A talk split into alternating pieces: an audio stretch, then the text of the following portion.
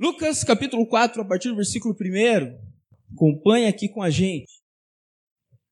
E fala assim: Jesus, cheio do Espírito Santo, voltou do Rio Jordão, ele havia sido batizado no Rio Jordão, e foi conduzido pelo Espírito no deserto, onde ele foi tentado pelo diabo durante 40 dias. Não comeu nada durante todo esse tempo e teve fome. Então o diabo lhe disse assim: Se você é o filho de Deus, ordene que essas pedras se transformem em pão.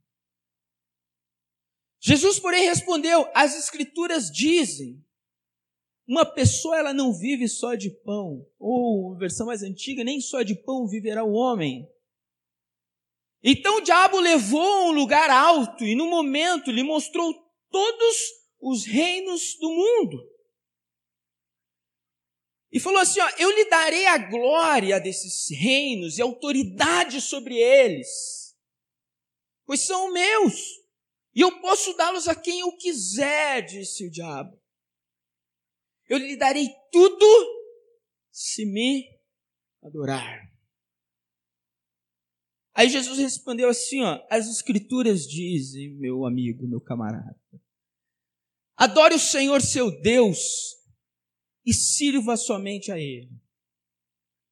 Então o diabo levou a Jerusalém até o ponto mais alto do templo e disse: Se você é o filho de Deus, salte daqui. Pois as Escrituras dizem: Ele ordenará a seus anjos que o protejam.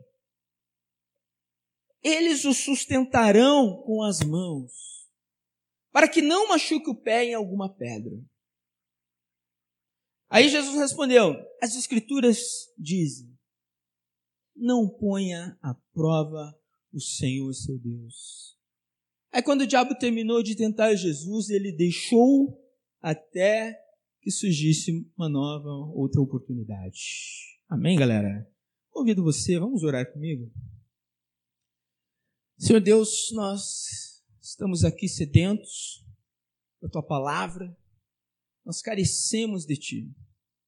Nós queremos que o teu espírito, que já está aqui, já habita em nós, que o teu espírito ele ele tenha uma liberdade maior teu espírito ele, ele se sinta livre, que o teu espírito ele tome o controle de forma total e completa das nossas vidas.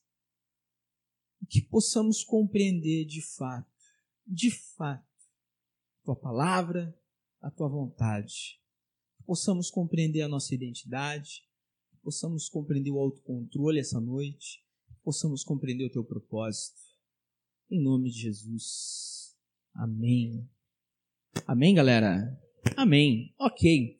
Estamos aí na série Watch e nós vamos falar a respeito de um treinamento hoje e um treinamento que eu pego aqui como exemplo é o treinamento ao qual Jesus ele foi submetido e a palavra deixa muito claro para nós que Jesus ele foi submetido a um treinamento aonde ele foi guiado pelo Espírito Santo e ele foi ao deserto e ele foi naquele deserto ser treinado durante 40 dias. E ele encontrou ali o seu inimigo. Eu gosto muito desse texto assim. Eu, já, eu lembro que eu já trouxe ele no início do ano, mas eu, eu gosto de pensar uma coisa desse texto, porque nós sempre nós gostamos de começar algo pelo mais fácil. Jesus ele começa o seu ministério pela coisa mais difícil, pelo mais complexo. Qual é o chefão? Qual é o inimigo maior? Jesus começa assim. Ele não começa de forma fácil. Ele já começa pensando assim: quem que é o maior inimigo? Satanás é. Manda, vamos lá, vamos começar o meu ministério, vou começar o meu ministério assim, pegando pesado. E quando nós olhamos esse treino de Jesus, a, a primeira impressão que nós temos, assim, de uma forma muito superficial, nós somos levados a crer que Jesus ele está sendo treinado em relação a algumas coisas aqui, como por exemplo, né, o treino do dia aqui de Jesus estava relacionado ao que? A vencer a fome, o desejo de comer. O treino do dia aqui de Jesus, ele estava sendo levado a, a vencer, por exemplo, é, a, mais uma situação que estava acontecendo ali, que era o quê? Que era servir a Deus e não a Satanás. Ou mais uma situação que nós vemos que Jesus ele é treinado ali, o fato de não colocar Deus à prova. Mas na verdade, cara, ele não estava sendo treinado nessas coisas, ou pelo menos existia um treino maior sendo executado naquele momento. Eu sei que nós pedimos aqui a licença para você, nós utilizamos aqui uma linguagem nessa série, né, falando de, de, de crossfit. Né? O odd é o treino do dia. E, e, eu fico imaginando assim, uma pessoa quando ela está no treino do dia ali, virar pneu, né? O pessoal do crossfit vira pneu. E o treinamento é virar pneu. Ou o treinamento é pular a caixa. A Eliane sempre fala, hoje a gente pulou caixa. Né? Lembrei, cara, eu lembrei que antigamente a gente ia no cemitério brincar de, de pular carniça, cara. Verdade. Verdade. É, eu lembro que eu fiz um. A gente. Cara, detalhe, vou contar aqui para vocês, né? Eu levava meu grupo familiar para fazer isso. Né? Eu levava meu grupo familiar e nós íamos de madrugada lá no, no cemitério pular carniça. Que era pular ali o, né, o jazigo das pessoas, essas coisas. Mas no, no crossfit eles pulam o que? A caixa. E quando uma pessoa ela está pulando a caixa ou ela está virando pneus, qual que é o treino dela? É virar pneus, de fato? Não. Mas o treino dela está relacionado a outra coisa. Ela vira pneu para, na verdade, treinar alguma coisa no físico dela alguma coisa, não sei o que, que é, braço, pé, sei lá. Né? Meu, e, e Jesus, quando é levado para, a princípio, essas três coisas, na verdade, Jesus está sendo treinado numa coisa muito maior, porque o, o treino do dia de Jesus estava relacionado a três coisas que eu acredito que são fundamentais para nós, para você. São fundamentais para você. É, e, o, e o título da nossa mensagem de hoje é Treinando Vencedores. Eu quero que você seja um vencedor e que eu e você possamos aprender com Jesus como é nos tornar vencedores. O treino de Jesus estava focado, na verdade, em três outras coisas. Quais eram elas? A primeira coisa era identidade. A segunda coisa do treino de Jesus era o autocontrole. E a terceira coisa do treino de Jesus era o propósito. São essas três coisas que nós vamos falar essa noite aqui, que eu acredito que são fundamentais para a tua vida e para a minha vida, para as nossas vidas. Essas três coisas nós precisamos sair daqui treinados essa noite. Uma compreensão exata. Porque é necessário no nosso dia a dia, na luta que nós temos, entendemos a respeito da nossa identidade, a respeito de autocontrole e a respeito de propósito. Amém? Bora lá? Primeira coisa aqui, nós vamos falar sobre identidade. Meu, veja só. A primeira situação que acontece aqui com Jesus é Satanás vem para ele e fala: Cara, se você é filho de Deus, faça com que essas pedras se tornem ou virem pães. Eu acho legal isso porque ele veio questionar a identidade. A princípio, você vê que a forma que Jesus recebe é de uma forma muito tranquila. E Jesus, ele não em nenhum momento ele começa a questionar a sua identidade. Mas presta atenção, o questionamento que o diabo fez foi: se você é filho de Deus. Se você é filho de Deus, se você se reconhece como filho de Deus, se você acha que você é, se você tem certeza que você é, se você é filho de Deus, porque talvez você não seja, tá? Jesus, cara, não dá nem bola para esse tipo de coisa. Mas Jesus, ele, ele, ele vai, vai falar sobre os pães, vai falar sobre a palavra. Mas olha que interessante, cara. A forma que ele é questionado. E a forma que ele é questionado é a forma que eu vejo que, cara, entender sobre identidade é algo que faz parte durante a vida inteira da maioria das pessoas. Vai te acompanhar talvez esse questionamento durante, cara, boa parte da tua vida, a não ser talvez até mesmo a vida toda. Qual é a minha identidade? Qual é a identidade que, que, que, eu tenho? E eu vejo nesse texto aqui de Jesus, Jesus sendo questionado a respeito da sua identidade. Cara, Jesus aqui, ele tirando de letras. Veja só que louco. Geralmente a gente pergunta para as crianças o quê? O que você quer ser quando crescer? Porque nós somos, desde criança, nós aprendemos, cara, a entender uma coisa que é relacionado a. É muito importante eu saber o que eu vou fazer. Porque muitas vezes aquilo que eu vou fazer vai falar aquilo que eu sou quando adulto. E é interessante porque dentro da nossa cultura, quando você vai conhecer uma pessoa, qual é a primeira coisa que você pergunta para ela? O que, você é? O que, você faz? Por quê? Porque de, dependendo da resposta que essa pessoa dá para mim, eu crio uma imagem sobre ela. Eu crio uma imagem, fica mais fácil de eu compreender. Se o cara fala assim para mim, ah, cara, eu sou, eu, é, eu sou um advogado. Você, pô, trabalhou uma imagem na tua mente. Pô, esse cara é um cara advogado, um cara que estuda, um cara que não sei o quê, o cara gosta de ler. E você traz algumas conclusões. Geralmente eu já falei isso aqui para vocês em outros momentos, mas cara, talvez a pergunta ideal seria, cara, quem que você se tornará quando crescer? Ou seja, quais são as habilidades que você precisa entender para a tua vida quando você crescer? Ou seja, quem que você está se tornando? Por quê? Porque, cara, o que você faz não pode definir a tua identidade. Não pode definir. Mas quem você é, de fato, é muito mais profundo, é muito mais além. Cara, eu lembro quando era criança, meu pai, ele gostava de construir muito, sabe? Ele vivia construindo. Era casa, era um, cara, um monte de coisa. E eu lembro que ele tinha uma mania, assim, quando ele estava é, fazendo, por exemplo, uma calçada, uma laje, ele terminava aquele cimento e ele gostava de escrever ali no cimento. E ele escrevia o quê? Ele gostava de escrever, na verdade, a data. Ele colocava tal data. Eu finalizei, né, e colocava o, o, o dia. E, cara, eu, eu, muito, é muito louco, assim, quando eu penso nessa questão do cimento.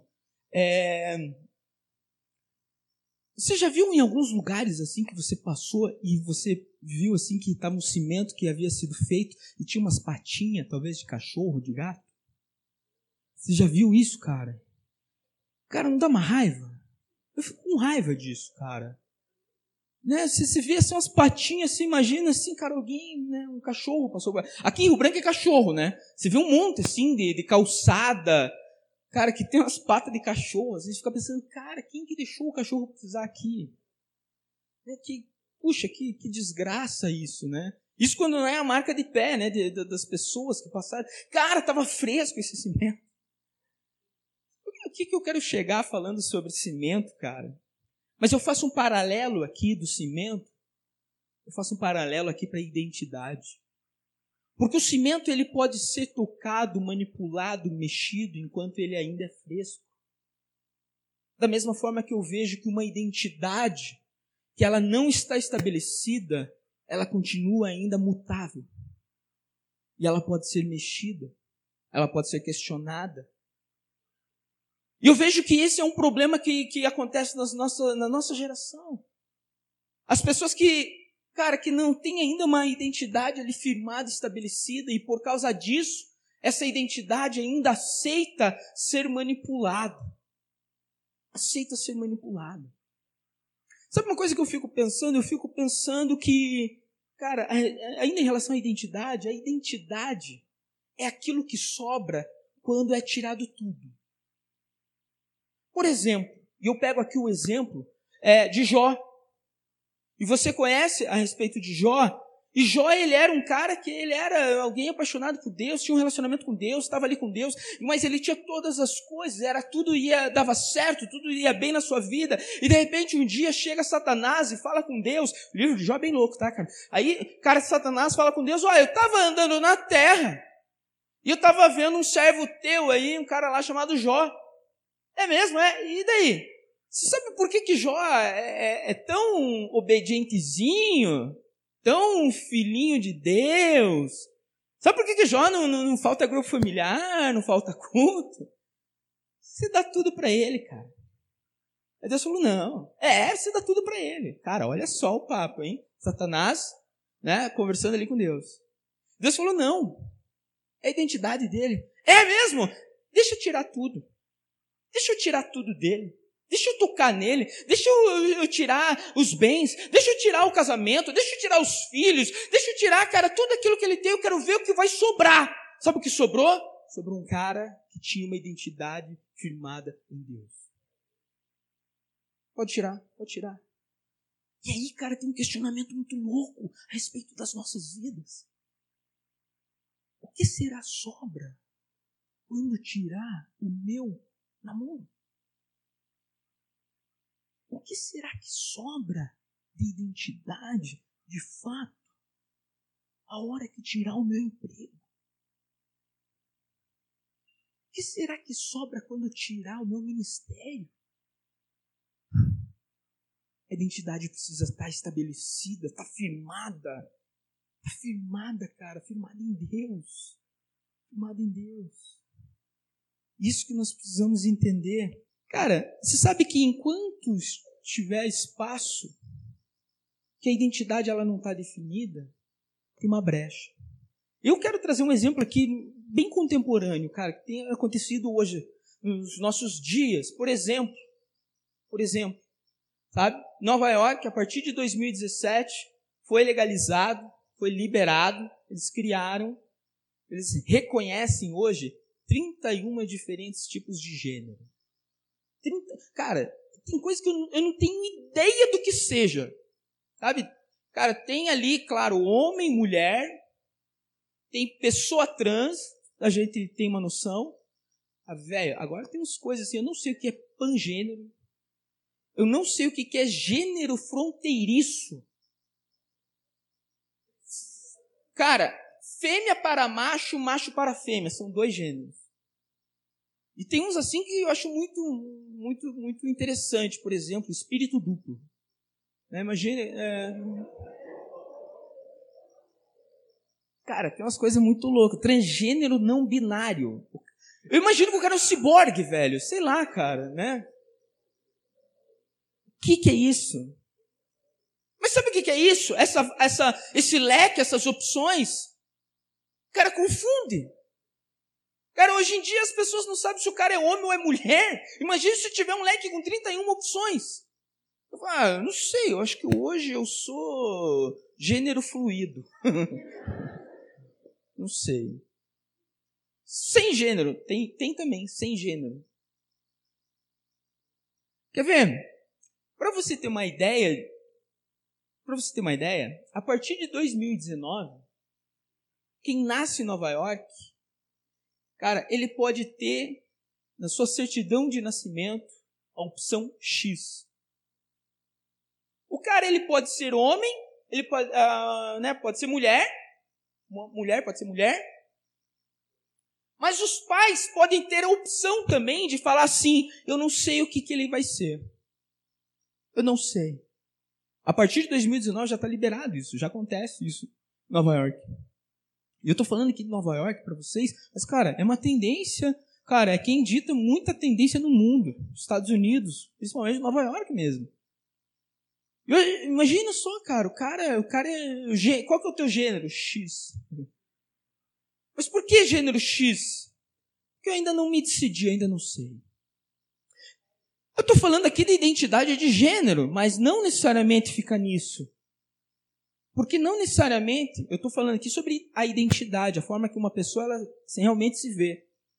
E não necessariamente uma identidade de gênero. Isso aqui é só um exemplo. Sabe por quê? Porque eu conheço, e você provavelmente também conhece, várias pessoas da nossa geração, cara, que talvez carreguem um X nas suas vidas em relação à identidade. Eu não sei o que eu sou. Eu não sei. Eu não tenho ideia. Eu não sei. A segunda palavra que eu quero trabalhar com vocês, que eu acredito que Jesus ele foi treinado ali naquele momento e, cara, é fundamental também para nós, é o autocontrole. E sabe onde que eu vejo o autocontrole? Em toda essa conversa que Jesus teve com Satanás ali, cara, com o diabo. Você vê que, velho, na boa, parece assim uma briga de, de, né, de gentlemen, né, de cavalheiros ali. Jesus e Satanás, daqui a pouco o Satanás por gentileza, Jesus, dá uma olhada aqui em todos os reinos do mundo. Estão aqui à tua disposição, se você quiser. Jesus olha, pois bem, creio que não. Mas eu gosto daquele momento primeiro, inicial ali, que Satanás chega para Jesus, o diabo chega para Jesus e fala assim: Jesus, está com fome, né, mano? Tá vendo essas pedras aqui? Olha essas pedras. Eu duvido. Cara, se Satanás fala duvido, eu acho que Jesus faria. Eu duvido que você transforme elas em pães. Essa pedra você transforma ela em pão. Eu vejo muito autocontrole, cara, porque se eu fosse Jesus naquela, naquele momento, mano, velho, eu ia ficar muito louco, cara. Eu ia fazer um puta de um milagre ali, espregar na cara do diabo. Não, na boa mesmo, né? Eu ia falar assim, sabe o que que é? Você quer que eu transforme em pão?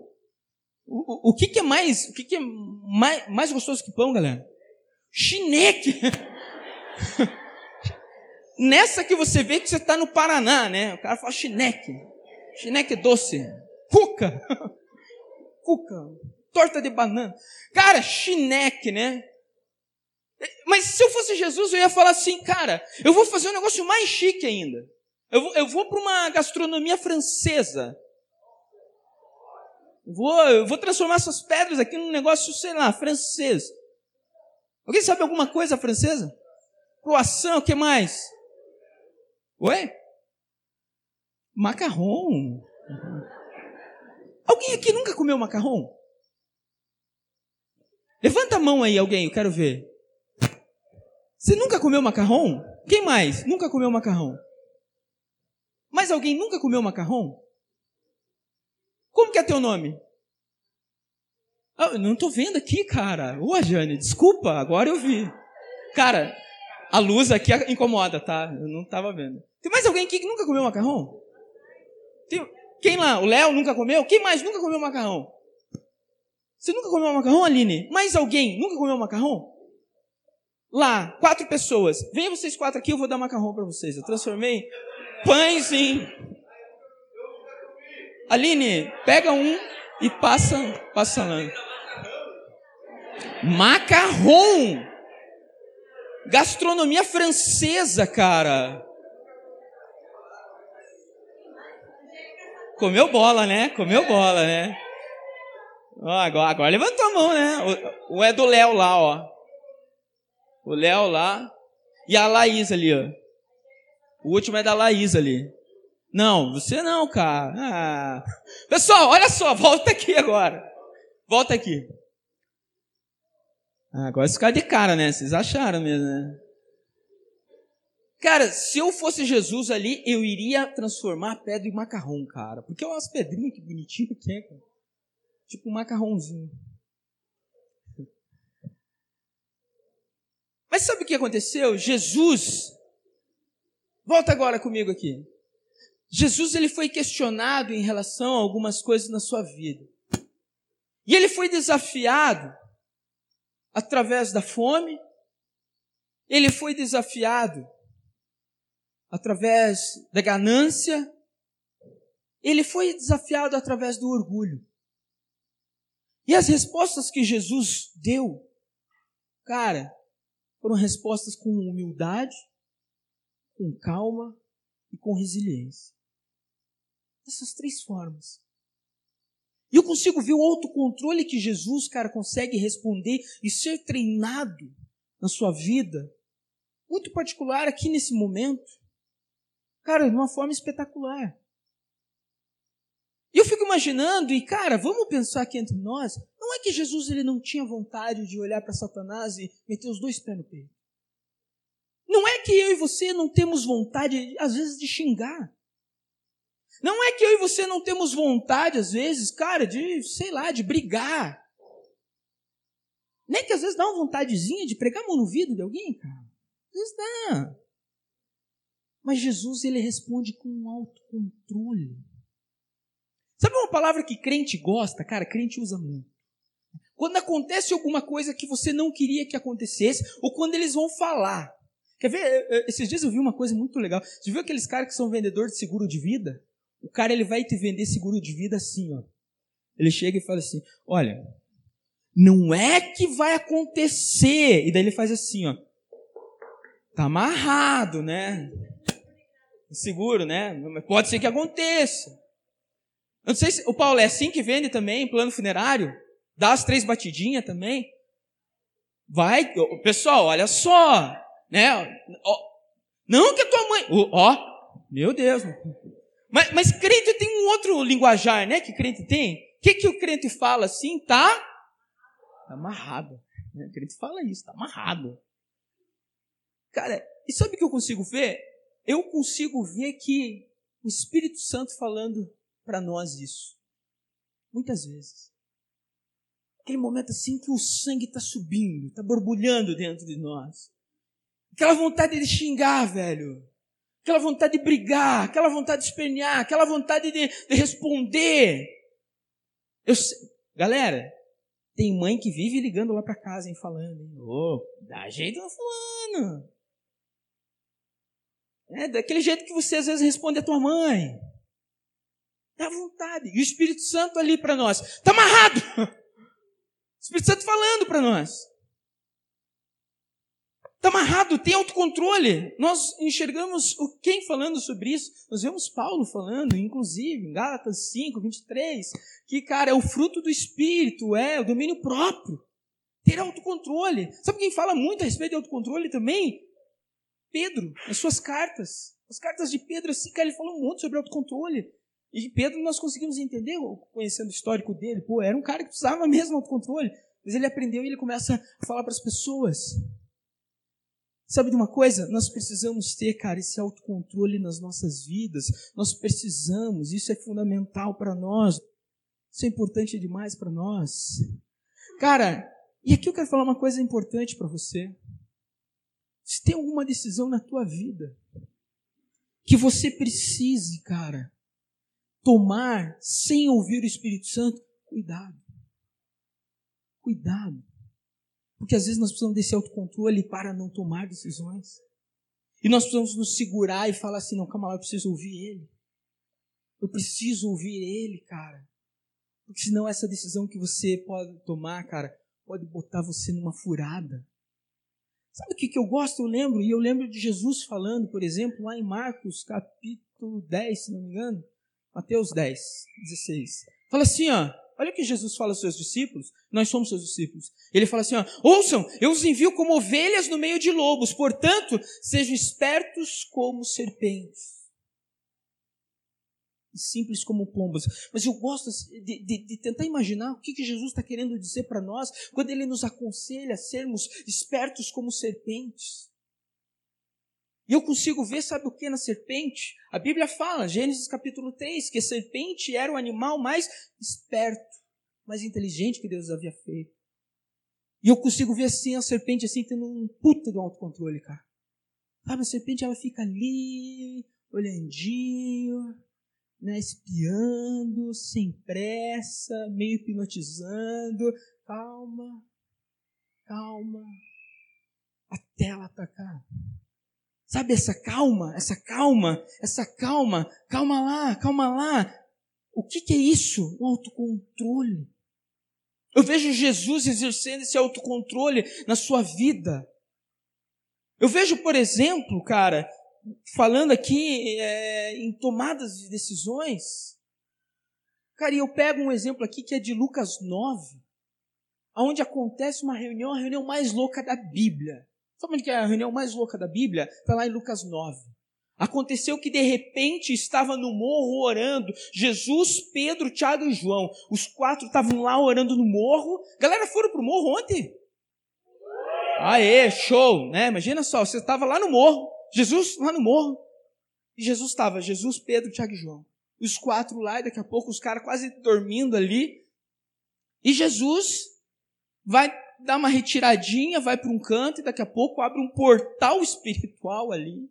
E desse portal espiritual ali sai nada mais, nada menos que Moisés e Elias. Moisés e Elias, eles saem. E eles começam a trocar uma ideia. Cara, eu já participei de vários brainstorming na minha vida. Esse aqui é o brainstorm mais louco da Bíblia, da história. Jesus conversando, Moisés e Elias, cada um de um tempo diferente. A palavra fala, dá, traz o entendimento, nós sabemos que Elias não morreu, ele foi transladado. E a palavra não, não, deixa uma incógnita em relação à morte de Moisés, nós não sabemos, nós acreditamos que Moisés também não morreu, ele também foi transladado, não sei de que forma. E de repente estava ali Jesus Jesus, Moisés e Elias, e os três estavam conversando. Cara, que louco isso. Eu queria. Cara, eu fico imaginando depois os caras descendo lá e, e, e sempre Jesus era pego. Eh, na verdade, as pessoas tentavam pegar Jesus em alguma história em relação à interpretação da lei de Moisés, né? Eu fico imaginando Jesus descendo lá, Pedro, Tiago e João junto, e daqui a pouco alguém falando: Jesus, o que, que, você acha que Moisés quis dizer quando falou isso? Jesus falou: Cara, o cara é meu amigo, velho. o cara é meu brother. Pedro, o que, que Moisés falou? Pedrão, cara, a gente tá junto, a gente, cara, tava lá orando com o cara. Pensa, cara, que loucura. A Bíblia é loucura, tá? A Bíblia é muito doido. Mas, velho, o que eu quero chamar a tua atenção é o papo desses caras. O papo desses caras. Eu fico imaginando, né, Jesus, Moisés, Elias, Jesus. O que era o papo, a conversa desses caras? Né? E aí, o Coringão foi bem lá no jogo? Não, foi iluminar. Não. Guarani. Mas ó, eles falavam sobre a partida de Jesus. Sabe o que isso quer dizer? Nem mesmo Jesus, para tomar uma decisão importante na sua vida, de tamanha relevância, de tamanha proporção, mesmo sendo quem ele era. Foi uma coisa fácil. Eu fico imaginando a oração de Jesus para invocar a presença de Elias e Moisés naquele lugar. Jesus falando com o Pai. Ah, tem um bônus nessa história, que daqui a pouco vem a voz do Pai e fala assim: ah, esse é meu filho. No meio. Aí está completo, né? O Pai, o Filho, o Espírito Santo, Moisés, Elias, Jesus, Pedro, Tiago e João. Meu Deus. Mas, cara, nem Jesus, para tomar uma decisão importante, fundamental na sua vida, é assim, ó. Vamos tomar. Não! Pai, eu preciso uma reunião. Com quem? Chama os brother lá. Aqueles, é. Os que não, os que não, não foram, é. Moisés e Elias. Parece, no morro. Para discutir sobre a partida de Jesus que estava para se cumprir. O que, que eu quero falar para você de uma forma prática? Eu quero ensinar uma palavra para você que eu gosto muito e eu uso na minha vida, que é marinar. Quando há situações na tua vida, dúvidas, e principalmente decisões importantes, precisa marinar. Sabe o que é marinar? Né? Acho que todo mundo aqui sabe o que é marinar, né? O cara pega uma carne ali, ele precisa temperar essa carne e ele deixa pousar, sei lá, né? Deixa um tempo ali dentro de uma bacia com um tempero. Não sei o que é o tempero, cebola, sei lá o que. E deixa eu te falar uma coisa. Tem como marinar assim, ó? Vamos marinar esse negócio? Vamos. De que forma? Você coloca a carne e já tira? Marinou, hein? Marinou, tá marinado. Não. Não é assim. Quando a gente vai tomar uma decisão importante nas nossas vidas, sabe o que a gente precisa? Marinar. De que forma? Deixa ali. E ali, quando a carne ela está ali, ela precisa o quê? Ficar um tempo para pegar o tempero que está ali. Você tem decisões importantes na tua vida? Vai marinar lá com teu pai. Vai pegar o tempero dele. Você tem decisões importantes na tua vida? Vai, vai, vai marinar, deixa marinando ali com o teu líder, tá? Vai lá, conversa com ele. Pergunta, meu líder, e aí? O que você acha disso? Pega o tempero dele, pega o tempero do teu pastor, pega o tempero do teu amigo, pega o tempero, cara. Pega o tempero das pessoas que te amam, pega o tempero. Sabe, pega o tempero do teu pai, do teu pastor, do teu líder, mas pega o tempero de Deus também. Vai lá marinar com ele. Precisa tomar uma decisão? Preciso. Vai lá trocar uma ideia com ele, vai lá e pergunta para ele, Espírito Santo, é isso? É isso que você quer? O que, que a tua palavra fala? Começa a marinar ali. Pega aquele tempero ali do Espírito Santo na tua vida. Pega isso para você. A terceira palavra que eu quero trabalhar com vocês aqui, que eu acredito que Jesus ele foi, cara, testado e treinado nesse ódio aqui dele, cara, é propósito. Propósito. Eu gosto de falar de propósito, cara. Eu gosto de falar de propósito. E eu criei aqui um eu criei aqui um conceito a respeito de propósito. Sabe o que é propósito? Propósito é aquilo que deixa os teus olhos abertos quando eles insistem em permanecer fechados. Quando os teus olhos insistem em permanecer fechados em relação a coisas na tua vida, sabe o que, que deixa você que precisa abrir os teus olhos? É o propósito para o qual você está fazendo parte e aquilo está servindo na tua vida. Sabe, eu acho isso fundamental. Eu acho isso fundamental. Sabe qual é o nosso problema? Deixa eu contar aqui o problema que nós temos. A nossa cultura, hoje a nossa sociedade, a nossa sociedade é, ocidental, ela tem uma cultura muito enraizada em, em três frentes.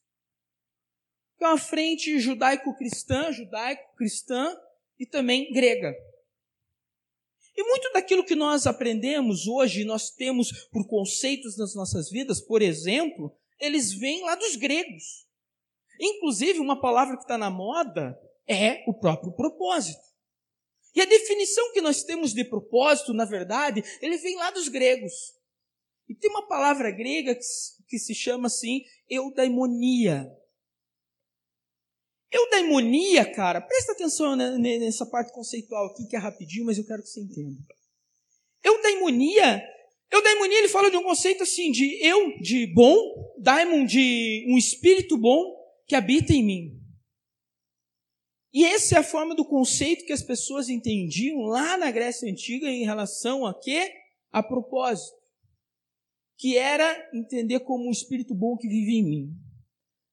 Aristóteles, e aí sim ele consegue aprimorar esse conceito aqui, a eudaimonia aristotélica, ele falava a respeito de que as pessoas elas precisavam atingir o potencial pleno na realização pessoal de cada indivíduo.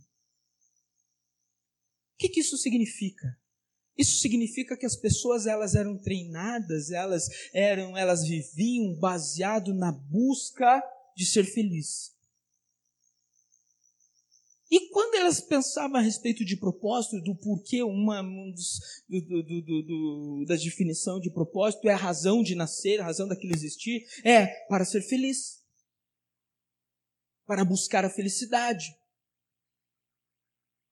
E sabe o que, que acontece hoje nos nossos dias? Talvez a versão mais divulgada, que as pessoas mais falam a respeito de propósito pessoal, esteja baseado nisso. O que, que é propósito? Ah, propósito é a busca da felicidade. E o que, que as pessoas elas são encorajadas a buscar a felicidade? E quando eu e você nós somos confrontados, por exemplo, com o propósito e as pessoas e todo mundo se levanta perguntando: "E aí, qual é o teu propósito? Qual é o teu propósito da vida? Qual é o propósito que você tem? Qual por que que você nasceu?" Nós somos tentados por causa da cultura que nós vivemos a ter um pensamento aristotélico. De pensar que, cara, é a busca da felicidade. Mas qual é o problema disso? O problema é justamente a raiz disso. Porque esse propósito, na verdade, ele está enraizado por Aristóteles. Porque quando você compara o propósito aristotélico com o propósito de Jesus, ele é diferente. Porque quando nós olhamos para Jesus e quando ele é questionado em relação à sua vida e ao seu propósito, o que, que Jesus falava? Eu vim para cumprir a vontade do meu Pai. Jesus, qual que é o teu propósito, Jesus? Por que, que você nasceu? Qual que é a tua razão de viver mesmo, Jesus? Cumprir a vontade do Pai. Só que hoje em dia, sabe o que, que a gente vê? Inclusive, pessoas cristãs quando nós somos tentados a falar e a responder a respeito de propósito, nós ainda estamos baseados num propósito, cara, grego. Aristóteles. Não, buscar felicidade, cara. Ah, não, porque a gente precisa buscar felicidade, né? Eu tô aqui. Por que, que você existe mesmo? Ah, eu tô aqui para ser feliz, né? Isso não é um conceito bíblico. Isso aqui não é um conceito de Jesus. Isso aqui não é um conceito que Deus nos ensinou. Isso aqui não é um conceito bíblico. Porque quando nós vamos para Jesus questionar Ele em relação ao propósito, nós encontramos o quê? Algo diferente. Jesus, qual que é o teu propósito? Cumprir a vontade do Pai. Ah, segundo, mas isso daí, na verdade, você está falando é só apenas relacionado à vida de Jesus. Mentira. Que nós somos cristãos. Fala a respeito de Jesus, mas fala a respeito dos seguidores dele. Fala a respeito de Jesus, mas fala a respeito da igreja dele. Fala a respeito de Jesus, mas fala a respeito de uma geração que tem ele como Deus, como Senhor e Salvador. Então, quando pergunto para nós em relação ao nosso propósito, pelo amor de Deus, cara, você não foi criado, você não nasceu, a tua vida não existe com o propósito egoísta de você encontrar felicidade na tua vida. Mas aquilo que nós encontramos baseado na palavra de Deus, encorajados por Jesus, é outra coisa. Nosso propósito está em cumprir a vontade do Pai. Sabe que havia um outro conceito assim, cara, que é muito difundido nos nossos dias que a gente, cara, nem vê. É tão, tão, tão normal. Outro conceito é, é o conceito de viver felizes para sempre. Final feliz. Ah, porque a história daí daqui a pouco tal teve um final feliz. Foram felizes para sempre. É bonito isso e funciona muito bem nas histórias. Sabe por quê? Porque quando nós colocamos que acabou tudo bem e foram felizes para sempre e deu tudo certo, a gente fica tranquilo, sabe? Ah, que gostoso que foi. Já, já assistiu alguma novela, algum filme assim? Cara, que acabou na merda. Puta, acabou, o cara, o cara morreu, o cara, a mulher ficou endividada. Meu, só deu cagada. Mas nós gostamos de ver o quê? Finais felizes. E aí eu pergunto para você: a vida é como? Quer ver recortes da vida? Em recortes da vida, não é assim que funciona. Recortes da vida, tem acidente de carro, e o cara ele vai ter que ir lá amputar a perna. Recortes da vida real, relacionamentos de anos terminam. Terminam. Recortes da vida real, cara, as notícias são diferentes. Peguei hoje aqui notícias. Criança, cara, recortes da vida real, o final feliz, nem sempre é final feliz. Porque no, no recortes da vida real, ou seja, na vida real de fato, pessoas, crianças de quatro anos, são atingidas por uma bala na cabeça, sendo uma bala perdida. Porque na vida real, cara, as coisas, velho, nem sempre acaba certinho. E aí nós somos encorajados, sabe a quê? A entender a vida real do ponto de vista bíblico. Eu e você, nós não fomos chamados para terminar felizes para sempre. Todo mundo quer, não é verdade? Mas aí, no meio das nossas situações, no meio das nossas dificuldades, no meio das situações onde nós somos confrontados, no meio das situações de dores que nós vivemos, e de repente nós olhamos e falamos assim: Mas cara, essas coisas não estão certas, mas quem disse que não estão certas? Por quê? Sabe por quê? Que nós queremos viver um conceito, cara, que não é cristão. Um conceito que, para eu ser feliz, eu preciso ser feliz. E sabe o que, que acontece com esse conceito? As pessoas que entendem esse conceito de, para eu ser feliz, ou melhor, o propósito da minha vida é ser feliz, é a maior desculpa das cagadas humanas. O cara vai lá e termina o relacionamento. O que, que ele fala? Ah, não estava feliz. Velho, casamento de 27 anos, governador de São Paulo aqui acaba o casamento. Cara, por que, que você está se separando? Ah, não estava feliz. Ah, não estava feliz, sabe? Cara, você não consegue aguentar lá no teu emprego. Por que, que você não consegue aguentar emprego em nenhum assim? Ah, porque eu não, estou feliz lá. Não estou feliz. Não estou feliz. E tudo a gente coloca, chuta o balde, não estou feliz. E quando nós somos levados a entender, a crer, a enxergar, a visualizar o propósito do ponto de vista bíblico não é assim. Eu nasci, eu estou aqui para fazer a vontade do meu Pai. Deixa eu fazer uma coisa com vocês. Eu quero ler um texto que está lá em Hebreus, capítulo 11. Geralmente nós falamos que é um texto dos heróis da fé. A gente geralmente lê esse texto até uma altura. Até a altura que acaba tudo bem, né? Você pega até a altura ali, cara, Abraão, velho, cara, ninja na fé, deu tudo certo, descendência maravilhosa, uhul, uma capa, uhul, cara, sensacional. Aí você pega uns caras mais para baixo ali, o negócio vai, vai ficando feio, cara. Tem morte ali, tem desgraça ali para baixo. Mas a gente lê até uma alturinha. E eu gostaria de ler para vocês esse texto. Está lá em Hebreus capítulo 11, versículo 33. Só para vocês terem uma ideia, olha só.